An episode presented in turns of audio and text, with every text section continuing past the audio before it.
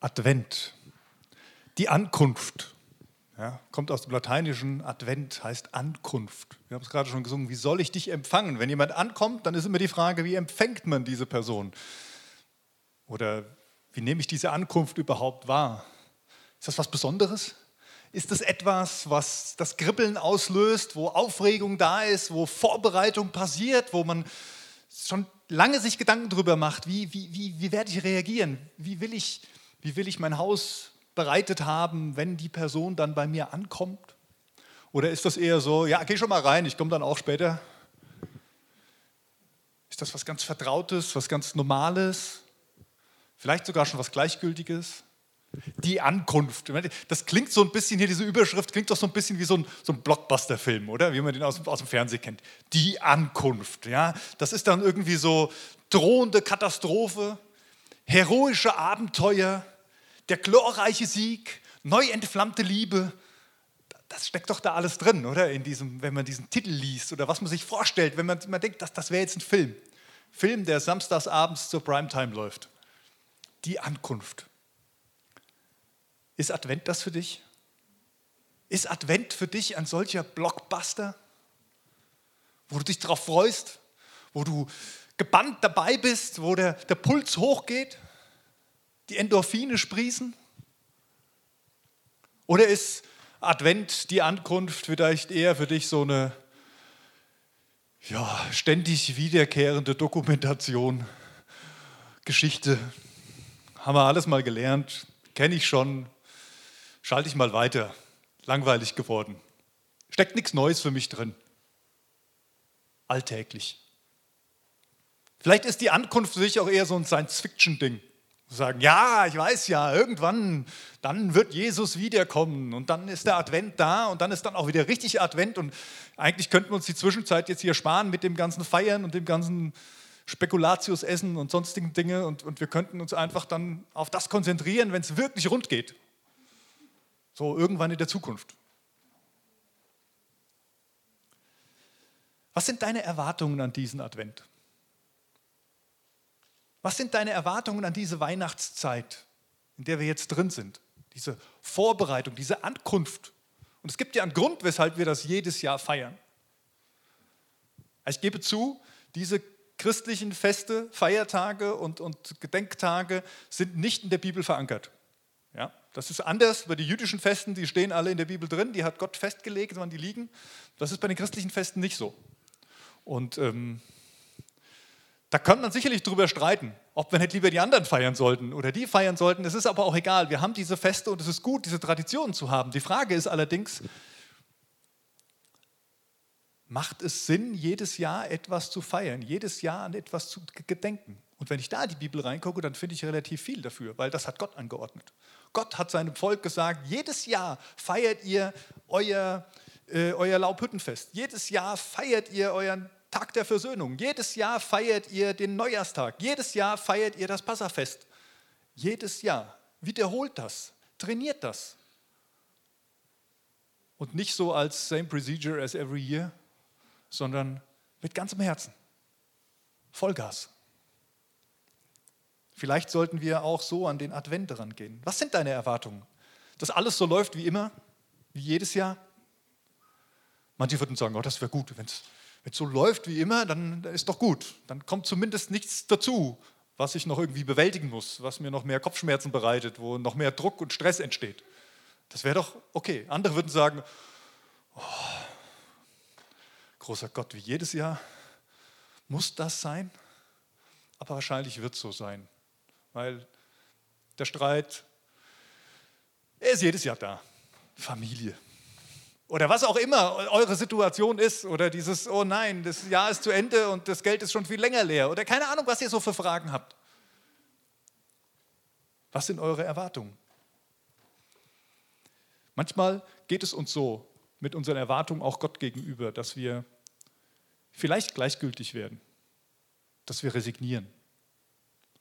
Die kommen natürlich aus Erfahrungen heraus. Wir haben diese Erfahrung gemacht, ich will euch ganz kurz von mir erzählen. Ich habe vor ja, über 20 Jahren habe ich eine Mittelohrschwerhörigkeit bekommen. In meinen Ohren. Es wurde immer schlechter. Ich musste mein Studium abbrechen, es ging nicht mehr, ich habe nichts gehört. So Schritt für Schritt ging das weiter und damals, als das so akut war und ich merkte, es, es funktioniert nicht, da bin ich zu Menschen gegangen, ganz bewusst, und habe für meine Ohren beten lassen. Mit großer Hoffnung, mit großem Vertrauen auf Gott. Vor 20 Jahren sah das vielleicht auch noch ein bisschen anders aus, als es heute aussieht, aber es war mit ganzem Herzen dabei. Und ich habe beten lassen dafür, dass Gott meine Ohren gesund macht, dass er sie heilt. Es ist damals nicht passiert. Heute stehe ich hier mit Hörgeräten, deswegen kann ich kommunizieren mit euch, deswegen geht das, aber ohne die wäre es schwierig. Und ich habe das mit diesem Beten lassen auch einige Jahre immer wieder fortgeführt. Also wenn du irgendwo bist, auf einer Konferenz oder Veranstaltung und dann gibt es Möglichkeiten, dich segnen zu lassen und dann bin ich oft hingegangen, gar nicht unbedingt mit einem speziellen Anliegen. Und eigentlich kann ich die Uhr danach stellen. Das Erste, was passiert ist, wenn die Leute, die für mich beten, meine Hörgeräte sehen, ist, dass in ihnen der Impuls hochkommt, kann ich für deine Ohren beten.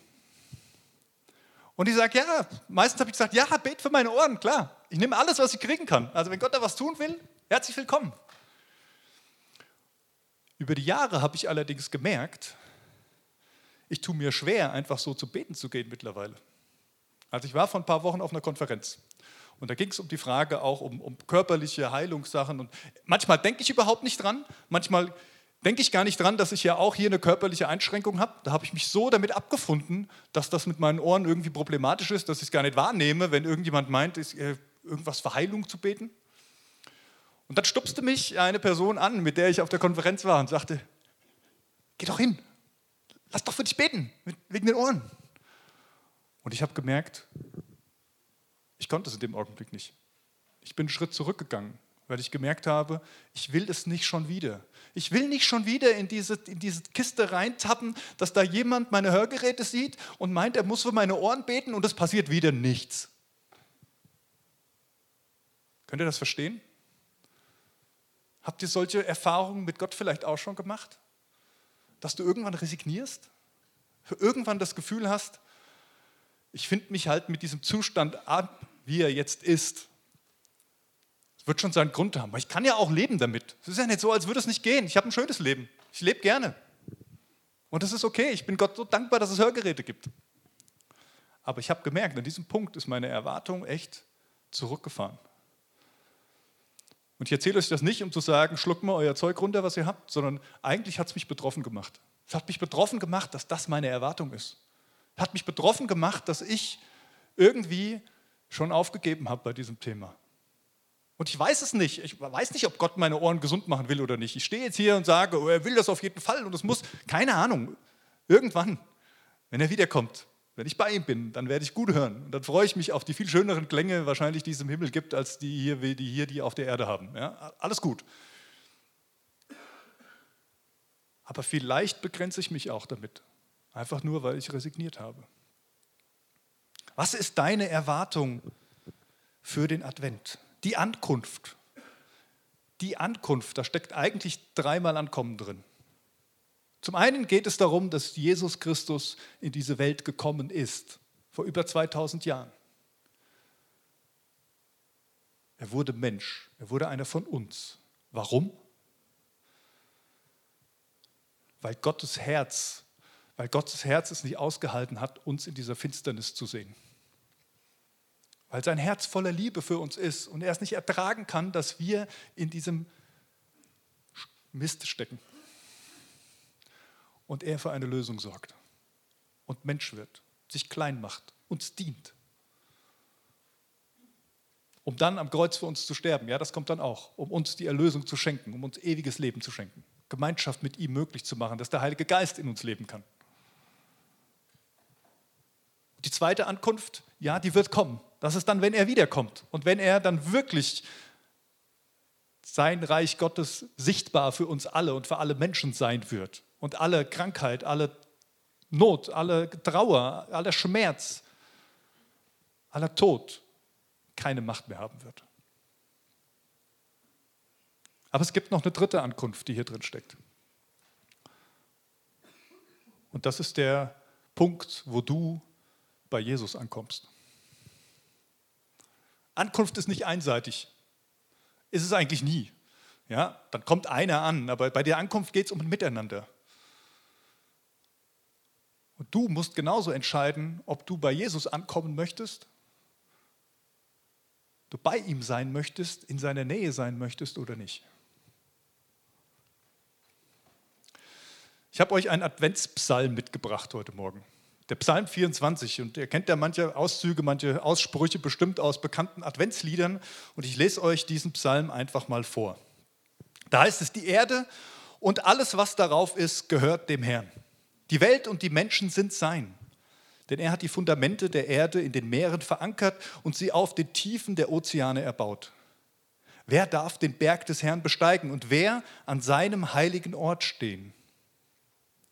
Nur die Menschen, deren Hände und Herzen rein sind, die keine Götzen anbeten und keinen falschen Eid schwören. Sie empfangen den Segen des Herrn und Gerechtigkeit von Gott, ihrem Retter. Das gilt für die Menschen, die nach dem Gott Israels fragen und seine Gegenwart suchen. Zwischenspiel. Öffnet euch, ihr ehrwürdigen Tore und ihr uralten Türen, damit der König der Herrlichkeit einziehen kann. Wer ist der König der Herrlichkeit? Es ist der Herr stark und mächtig der Herr mächtig im Kampf. Öffnet euch, ihr ehrwürdigen Tore und die uralten Türen, damit der König der Herrlichkeit einziehen kann. Wer ist der König der Herrlichkeit? Es ist der allmächtige Herr. Er ist der König der Herrlichkeit.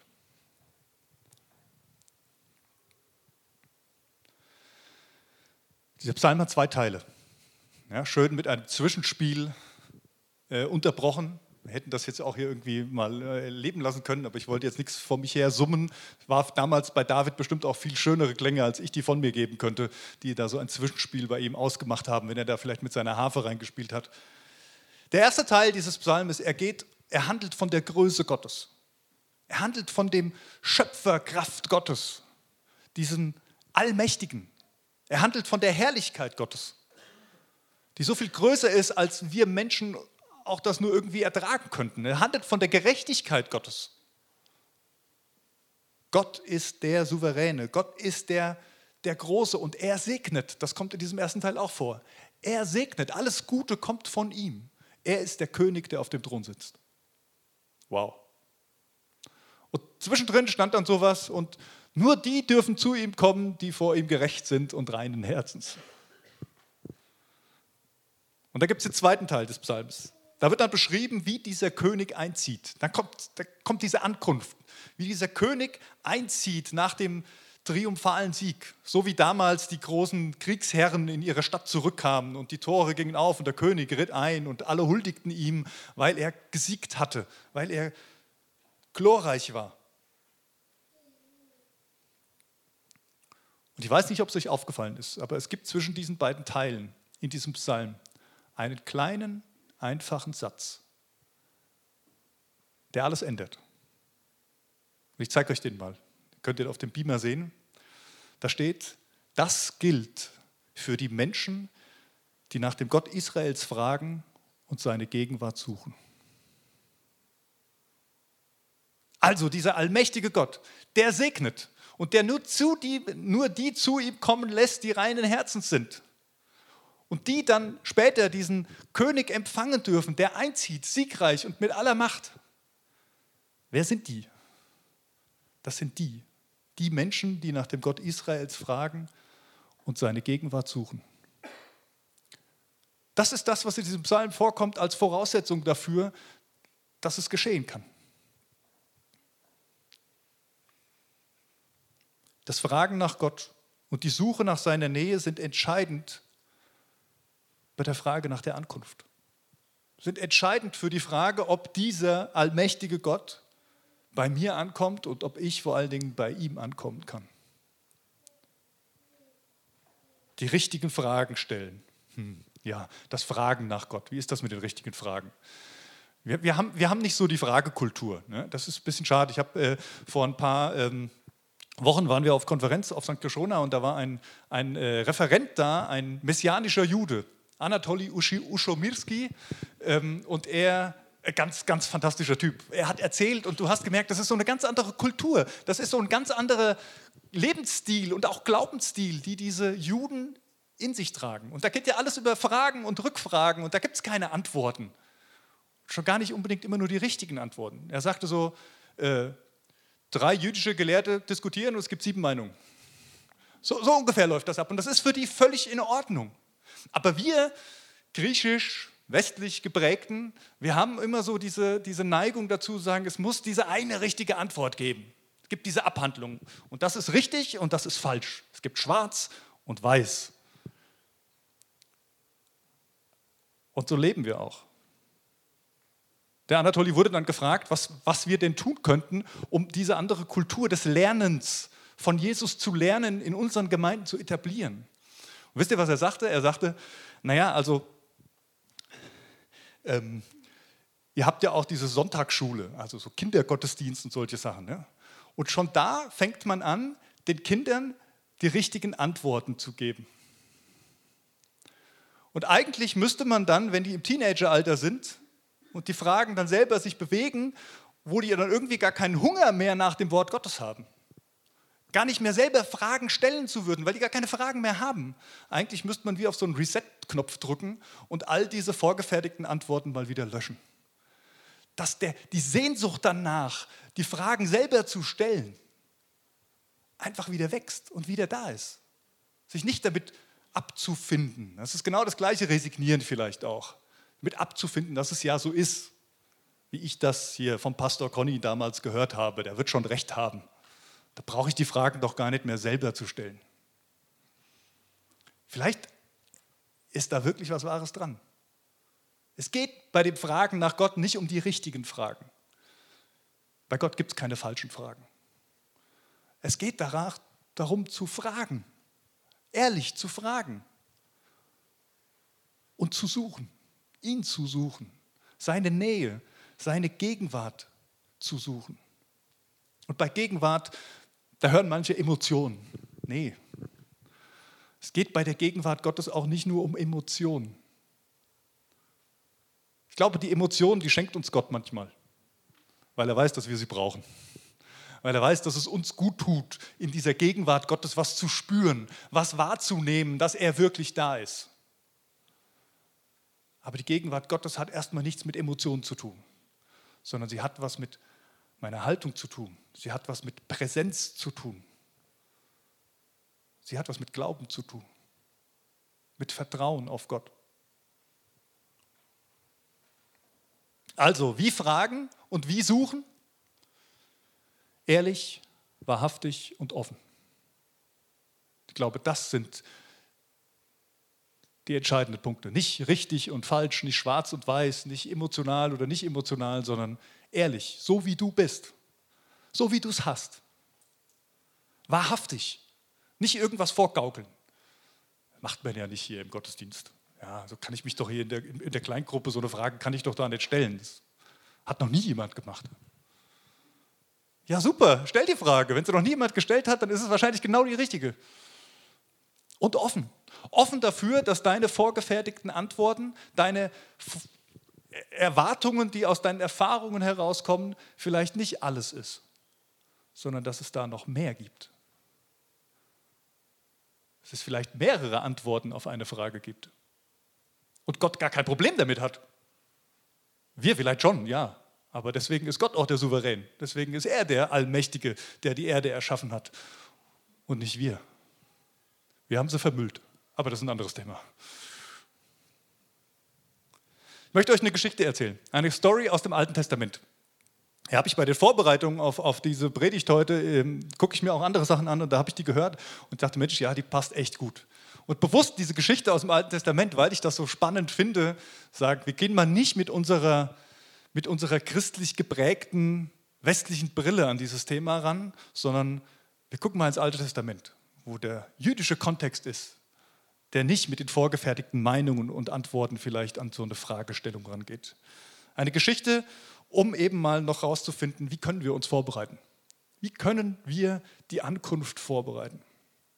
Die Geschichte steht im zweiten Buch der Könige. Zweiten Buch der Könige, Kapitel 4.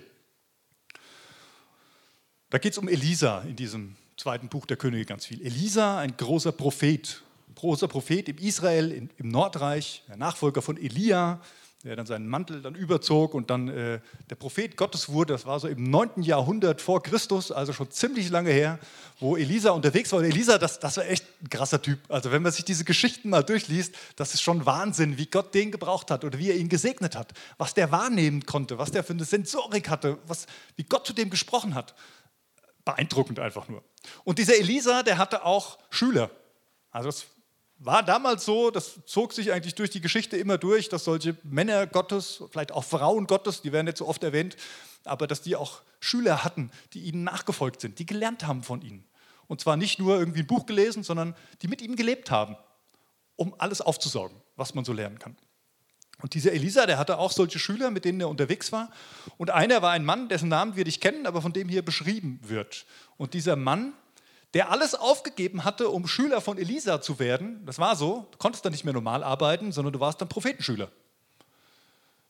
Der hatte eine Familie, hatte eine Frau und Söhne, die waren wahrscheinlich mächtig stolz sogar. Die war das so, wow, unser Papa ist mit, mit dem Elisa unterwegs. Wie, wie großartig ist das denn? Das ist ein Mann Gottes und wir sind gespannt, was Gott mit ihm vorhat, wenn er ihn dann gebrauchen wird. Also richtig gut, alles, alles in Butter. Und dann auf einmal wird dieser Mann krank. Und er wird so krank, dass er stirbt. Einfach so. Jetzt hatte dieser Mann aber alles verkauft. Also nicht verkauft, sondern er hatte, er hatte alles aufgegeben, um Prophetenschüler zu werden. Er hatte Schulden. Und jetzt hatte er eine Witwe und zwei Halbwaisen zu Hause, die gucken mussten, wie sie mit ihrem Leben klarkommen. Und ehrlich gesagt nicht wussten, wie. Und diese Witwe, die Frau von ihm, sie packt dann allen Mut zusammen. Sie macht sich auf und geht zu Elisa. Sie geht zu Elisa in die Stadt, sie sucht ihn auf und stellt sich vor ihn und sagt, sie klagte ihn an. Sie klagte zu Elisa und sagte, mein Mann ist tot. Wir haben Schulden und ich warte darauf, dass der Gerichtsvollzieher, dass der Gläubige, die Gläubiger kommen und meine Söhne versklaven damit ich die Schulden bezahlen kann. Mehr steht in diesem Text nicht, aber ich kann mir vorstellen, dass sie vielleicht noch mehr gesagt hat. Wie kann das sein? Ist das Gottes Plan? Elisa, du bist der große Mann Gottes. Was sagst du dazu? Lässt du mich jetzt einfach so stehen? Mit, mit all diesem Chaos? Wir haben uns doch vor Gott hingegeben. Mein Mann hat alles aufgegeben. Und jetzt? Jetzt stehen wir hier und haben nichts. Der Lisa nimmt sie wahr. Er fragt doch, was, was kann ich für dich tun? Und er lässt sie gar nicht antworten auf die Frage, was kann ich für dich tun, sondern er fragt noch eine weitere Frage. Er fragt sie, was hast du noch bei dir in deinem Haus? Was hast du noch an Wertvollem? Was gibt es bei dir noch zu finden? Und die Frau sagt, vielleicht auch schon ein bisschen resigniert, ja, ich habe noch einen Krug und da ist auch noch so ein bisschen Öl drin. In dem einen Krug ist noch ein bisschen Öl. Das ist alles. Wenn das weg ist, habe ich nichts. Und Elisa sagt zu ihr folgendes. Er sagt zu ihr, pass auf, was du jetzt machst. Du gehst jetzt nach Hause.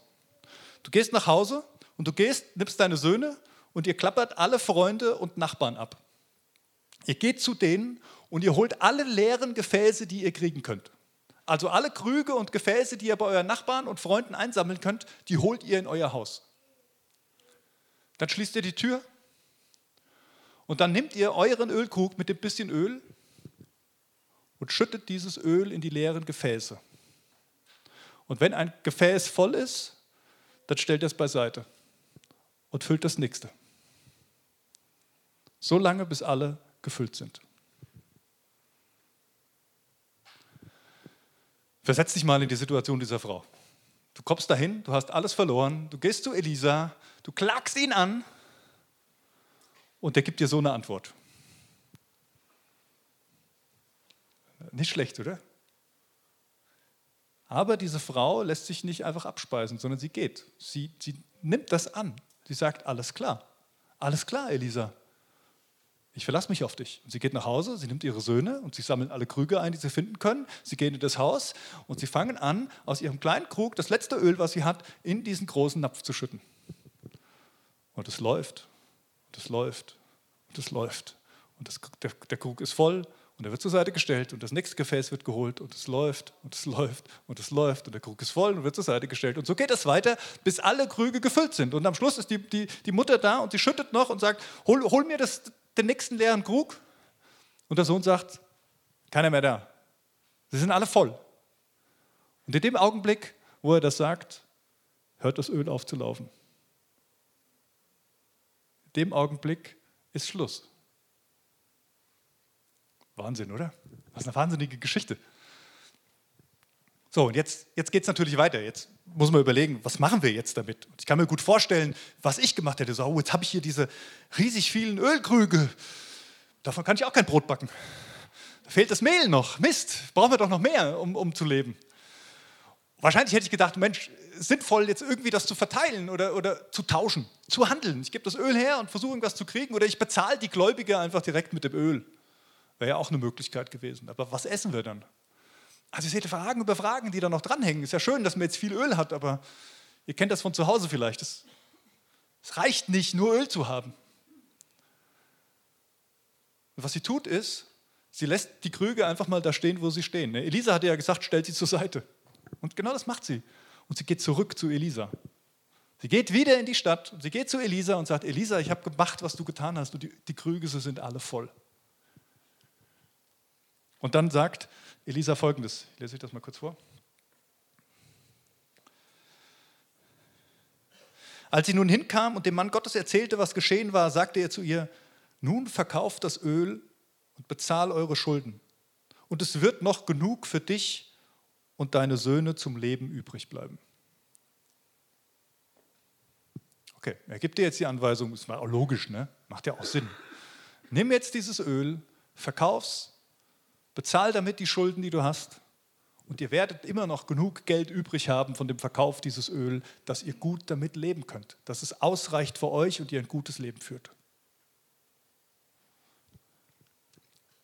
Spannende Geschichte, oder? Ich habe euch mal vier Fragen mitgebracht. Die kriegt ihr jetzt eingeblendet, alle auf einmal. Ähm, für die Ankunft, für die Vorbereitung der Ankunft. Die könnt ihr euch, die möchte ich gerne noch kurz mit euch anschauen. Die erste Frage ist, was trägst du auf dem Herzen und was davon solltest du bei Gott ablegen? Diese Witwe tut etwas sehr Schlaues, etwas geistlich sehr Schlaues. Sie behält ihren Schmerz nicht einfach für sich, sondern sie geht dahin mit ihrer Klage, wo es hingehört. Das Klagen ist ja nicht so unsere Kultur. Ne? So, Zumindest nicht so wirklich. Also bei, guck, guck, mal in die Bibel rein. Also die Hälfte der Psalmen sind irgendwie mit Klage versehen, ziemlich, ziemlich dick. Es gibt ein Buch der Klagelieder sogar extra in der Bibel. Und wer schon mal in Jerusalem war, der war vielleicht auch schon mal an der Klagemauer. Merkt, dieses, dieses Klagen, dieses zu Gott klagen ist etwas, was ganz stark in der hebräischen, jüdischen Kultur verankert ist. Und es scheint okay zu sein für Gott. Wir klagen ja nicht. Naja, zumindest nicht öffentlich. Ne? Wir klagen nicht bei Gott, wir, wir klagen eher bei den anderen. Aber ich glaube, das ist nicht so hilfreich. Die Klage gehört an den richtigen Ort. Und es ist auch immer die Frage, und wenn ich zu Gott komme mit meiner Klage, dann überlege ich mir vorher nämlich auch nochmal ganz genau, was klage ich denn eigentlich? Bei den anderen ist es meistens einfacher. Vielleicht bedeutet Advent die Ankunft vorbereiten für dich in diesem Jahr, prüf mal, was du auf dem Herzen trägst. Guck mal, was da für schwere Steine liegen. Guck mal, was da für Dinge liegen, mit denen du dich vielleicht schon abgefunden hast, die du akzeptiert hast, aber die was bei dir machen, die was mit dir auslösen, die immer noch wehtun, die immer noch, immer noch irgendwie wie Verletzungen sind. Ich lade dich ein, diesen Advent dazu zu nutzen, um zu Gott zu gehen und zu klagen. Klage bei Gott. Hau alles raus. Ehrlich, wahrhaftig und offen. Gott hat kein Problem mit unserer Klage. Für Gott ist das nicht so viel. Er kennt sie sowieso schon. Ne? Er weiß sogar vielleicht besser, sie in Worte zu fassen, als wir das könnten, weil er, er kennt uns ja. Es auszusprechen bei ihm ist der erste wichtige Schritt. Was trägst du auf dem Herzen und was davon solltest du bei Gott abladen? Und das Zweite, welches kleine bisschen befindet sich bei dir? Elisa fragte die Frau, was hast du noch im Haus? Und sie sagte, dieses bisschen Öl, dieses kleine bisschen. Ich kann dir nicht sagen, warum. Und ich kenne die, die Strategie Gottes nicht dahinter, ich weiß es nicht. Aber die Erfahrung zeigt, sowohl die in der Bibel als auch die eigene, dass Gott meistens dieses kleine bisschen nimmt, um daraus etwas Großes zu schaffen. Dass er meistens das nimmt, wo wir gefühlt Mangel haben, um zu sagen, und daraus lasse ich Stärke und lasse ich Größe entstehen. Sind nicht die großen Dinge, die wir leisten, wo wir irgendwas vollbracht haben, die Gott dann groß rausschreibt, sondern meistens ist es das Zerbrochene, meistens ist es das Kleine. Aber hast du dich mal gefragt, was du noch in deinem Haus hast? Manchmal sind wir auch so in Klagen und in dem Mangel versunken, dass wir gar nicht mehr wissen, was da an Kleinem vielleicht bei uns ist, was da gereift und gewachsen ist, vielleicht auch über die Jahre. Was hast du am Kleinen? Was lässt sich bei dir da finden? Ich musste dabei an die Geschichte denken, wie, ähm, ich weiß gar nicht, Johannes und Petrus waren es, glaube ich, die in den Tempel gehen und, und, Jesus ist nicht mehr dabei und sie gehen in den Tempel und da sitzt dieser Bettler und der bettelt und sagt, oh, gib mir doch ein bisschen Geld, damit ich nicht herkomme. Und die beiden beugen sich runter und sagen, leer, ist nichts drin. Silber und Gold habe ich nicht, aber das, was ich habe, gebe ich dir. Und dann sagen sie ihm zu, steh auf, nimm dein Bett und geh. Sei gesund. Und der, der Lahme, der da sitzt und bettelt, der steht auf, nimmt sein Bett und geht. Was hast du? Was kannst du geben? Das ist die Frage. Nicht, was kann ich immer noch mehr bekommen, was brauche ich alles, sondern was ist da, da bei dir, was du einsetzen kannst. Und die dritte Frage, wie viel darf Gott bei dir füllen? Bist du bereit, die Krüge zu holen? Ich kann mir vorstellen, dass das für diese Witwe auch nicht so einfach war und ihre Söhne. Ne? Die haben dann geklopft bei den Nachbarn und gesagt, oh, ich brauche deine leeren Krüge. Ja, für was denn? Ähm, ja, weißt du, der Prophet, der hat da was gesagt ähm, erzähle ich dir später, lass mal, vertrau mir einfach. Also, das war vielleicht jetzt auch nicht das Angenehmste, da hinzugehen und irgendwelche leeren Krüge einzusammeln. Aber sie lassen sich darauf ein, weil sie Vertrauen haben. Vertrauen in Gott. Ich weiß nicht, wie es dir geht, aber ich merke es bei, bei mir ganz stark, dass Menschenfurcht ist immer so ein Thema. Und ich merke, es, grenzt mich immer mal wieder ein. So, das, was könnten die anderen dann von mir denken? Wie nehmen die mich wahr? Und ganz oft ist es das, was uns davor abhält, wirklich alles zu öffnen, was Gott füllen kann. Ihm alle Gefäße zur Verfügung zu stellen, damit er sie füllt. Denn, und das macht diese Geschichte ja ein bisschen deutlich, es gibt scheinbar einen Zusammenhang zwischen dem, was zur Verfügung steht und dem, wie viel dann wirklich fließt von Gott aus. Und das ist nicht nur in der Geschichte so. Ja, Speisung der 5000 zum Beispiel. Ne? Da kommt dieser eine Junge mit den, äh, weiß jetzt sind es jetzt zwei Brote, fünf Fische oder andersrum, zwei Fische und fünf Brote, Zahlen, ich und Zahlen, ist auch egal. Auf jeden Fall mit diesem bisschen. Und da sind die 5000 Leute, die alle Hunger haben. Ja, und dann kommt das Vermehrungswunder. Und es wäre ein Riesenwunder gewesen, wenn 400 Leute von diesen zwei Fischen und fünf Broten oder was auch immer satt geworden wären. Es wäre voll das Wunder gewesen. Aber bei Gott wären die 5000 satt. Weil das waren die Gefäße, die da waren. Das waren die, die Hunger hatten. Die Frage für dich, welches Gefäß, welchen Teil von dir öffnest du für Gott und stellst ihm zur Verfügung, dass er ihn füllen kann? Was darf Gott bei dir alles füllen? Und das vierte, welchen Weg schlägst du zukünftig ein? Auch das ist eine ganz entscheidende Frage. Diese Witwe, sie ließ die Krüge erstmal stehen und ging zurück an den Ort. Für sie war das die, die Gottesbegegnung. Ja, sie war auf den Propheten ein Stück weit angewiesen an dieser Stelle. Bei uns ist das heute ein bisschen anders. Sie empfängt was und geht erstmal damit dahin zurück, von wo sie es empfangen hat. Wir empfangen auch. Manchmal merken wir es überhaupt nicht. Manchmal nehmen wir es gar nicht wahr. Die vielen Segnungen, die wir in unserem Alltag so erleben dürfen. Was machst du damit? Überlegst du angestrengt, was du jetzt damit anfangen kannst, wie du jetzt damit Reich Gottes bauen kannst, wie du es weitergeben kannst, wie du es einsetzen kannst oder was auch immer. Ja, auch gute, wichtige Fragen. Oder gehst du damit wieder zurück zu Gott und sagst, Gott, du hast mich beschenkt. Du hast mich beschenkt. Und jetzt folge ich dir damit. Jetzt will ich auch noch wissen, was du damit vorhast, mit dem, was du mir geschenkt hast. Nicht einfach nur hin und sagen, ah ja, super, alles wieder gut. Gott hat geheilt. Jetzt mache ich so weiter wie vorher. Gottes Perspektive ist eine andere als unsere. Gottes Perspektive ist die Perspektive seines Königreichs, ist diese Ewigkeitsperspektive, über die wir vor zwei Wochen gesprochen haben.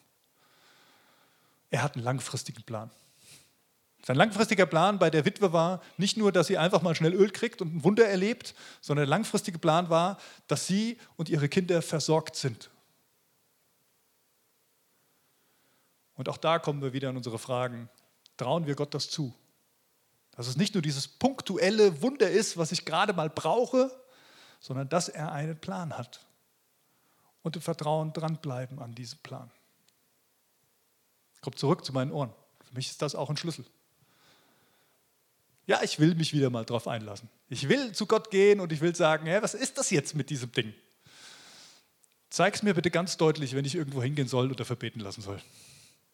Und ich glaube, es ist okay, wenn, wenn, du das, wenn wir das so handhaben. Und gleichzeitig habe ich aber auch das Vertrauen, dass ganz egal, was dabei rauskommt, ganz egal, welche Antwort ich kriege, ich ihm vertraue und ihm hinterhergehe, weil sein Plan gut ist. Also, die Frage für dich, für diesen Advent. Was erwartest du? Vielleicht kannst du diese Fragen als Checkliste einfach mal mitnehmen, um deine Erwartungen zu prüfen. Was trägst du aus dem Herzen und was solltest du bei ihm abladen? Welches kleine bisschen findet sich bei dir wie viel darf Gott bei dir füllen? Und welchen Weg willst du zukünftig einschlagen?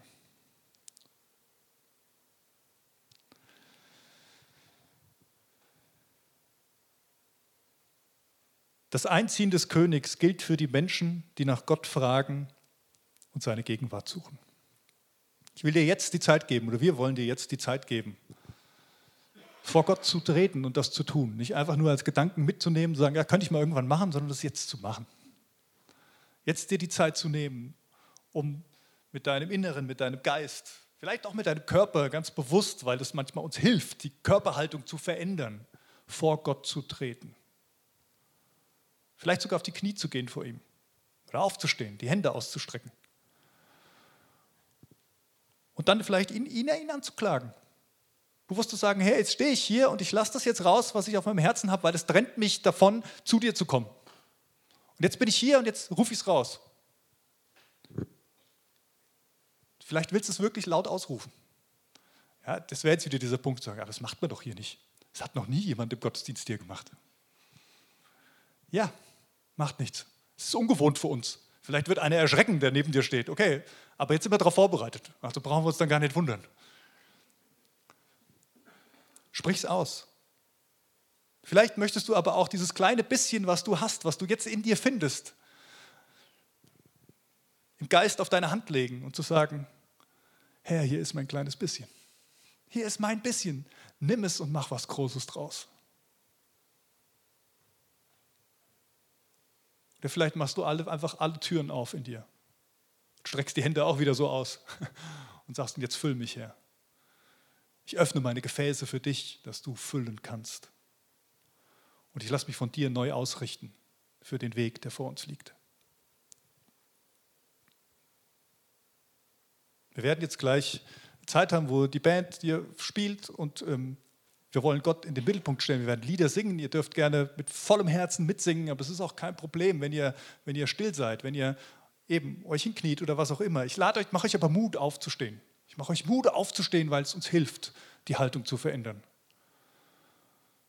Ich lade euch auch ein, einfach nach vorne zu kommen, um vor euch beten zu lassen. Hier vorne ist der Stefan jetzt gleich und ich bin da und wir beten gern für euch. Und wenn es zu viele werden, die kommen, dann gibt es noch mehr, die auch im, im Gebetsteam sind, die helfen dann noch aus. Das ist nicht das Problem. Kommt einfach nach vorne, streckt eure Hände aus und sagt, ich, Herr, hier bin ich in deiner Gegenwart. Kann auch sein, dass es Leute unter uns gibt, die sagen, oh, damit kann ich überhaupt nichts anfangen. Und das ist völlig okay. Das sage ich ganz be bewusst. Es wird niemand in die Gegenwart Gottes gezwungen oder in dieser Form der Gegenwart Gottes reingezwungen. Da, da haben wir ganz große Freiheit und hat Gott auch große Freiheit. Deswegen gilt für dich auch die Einladung, du sagst, hier, das ist mir zu viel Gesinge und hier komisch, ich gehe schon zum Kaffee trinken. Oder ich gehe schon mal runter und warte, bis es dann unten Kaffee trinken gibt, weil ich möchte auch nicht immer, dass alle Leute vom Kaffeedienst äh, auf diese Zeit verzichten müssen und den Kaffee direkt machen. Also vielleicht ist dann einer schon da oder sowas, mag ja sein. Aber dann ist es okay, wenn du, diesen, wenn du auch rausgehst. Was mir wichtig ist, ist, dass wir hier in diesem Raum die Möglichkeit für die Leute haben, die diese Gegenwart suchen, sie auch wahrzunehmen. Das heißt, dass wir möglichst hier nicht groß andere Gespräche führen oder, oder keine Ahnung, irgendwie rumrennen oder keine Ahnung was machen, sondern wenn du nichts mit anfangen kannst, ist es okay. Dann kannst du schon rausgehen. Wir machen die Tür hinterher wieder zu, dass die Leute, die wirklich sagen, ich möchte jetzt Gottes Gegenwart suchen, auch diesen Raum dafür haben. Ist schon schwierig genug mit so vielen Menschen drin, weil es doch eher was Persönliches ist. Aber diesen Raum auch zu geben. Ich werde jetzt beten und euch den Segen Gottes zusprechen. Und ihr dürft gern schon nach oben kommen, dass wir gar keinen großen Bruch haben, sondern uns gleich hinstellen können und sagen, Gott, hier bin ich mit dem, was ich mitbringe. Jesus Christus, ich danke dir, dass du angekommen bist bei uns und das immer noch tust, jeden Tag neu. Herr, und ich bete darum, dass ich bei dir ankommen darf. Das bete ich für mich und das bete ich für jeden Einzelnen, der hier im Raum ist. Lass uns bei dir ankommen. Du weißt, was wir mitschleppen. Du weißt, was auf unserer Seele liegt. Du weißt, wie es um unsere Gefäße bestellt ist. Du kennst das kleine bisschen, was bei uns ist. Herr, und ich wünsche mir, dass wir, dass du uns die Angst nimmst, was falsch zu machen, die falschen Fragen zu stellen, nicht die richtige Antwort zu haben, sondern dass wir diese Weite, diese Freiheit, die bei dir ist, spüren dürfen dass du unserem Herzen Mut machst, den Schritt auf dich zuzugehen, der für uns jetzt dran ist. Ja, und ich weiß das nicht, was für jeden Einzelnen dran ist. Aber du kannst es sagen. Und wir können hören. Und darum bitte ich dich jetzt. Und ich segne euch. Ich segne euch im Namen unseres dreieinigen Gottes, diesem Allmächtigen, der die Erde gegründet hat, diesem Herrlichen, diesem Gerechten, diesem liebevollen, diesem segnenden Gott. Und im Namen seines Sohnes Jesus Christus, der angekommen ist bei uns, der sich selbst hingegeben hat, aus Liebe und in der Kraft des Heiligen Geistes, der in uns wirken will, der uns erfüllen will, alle Gefäße in unserem Innern. Seid gesegnet im Namen dieses Dreieinen Gottes. Und ich lade dich ein, Jesus. Ich lade dich ein, Heiliger Geist. Füll uns jetzt diesen Raum mit deiner Gegenwart.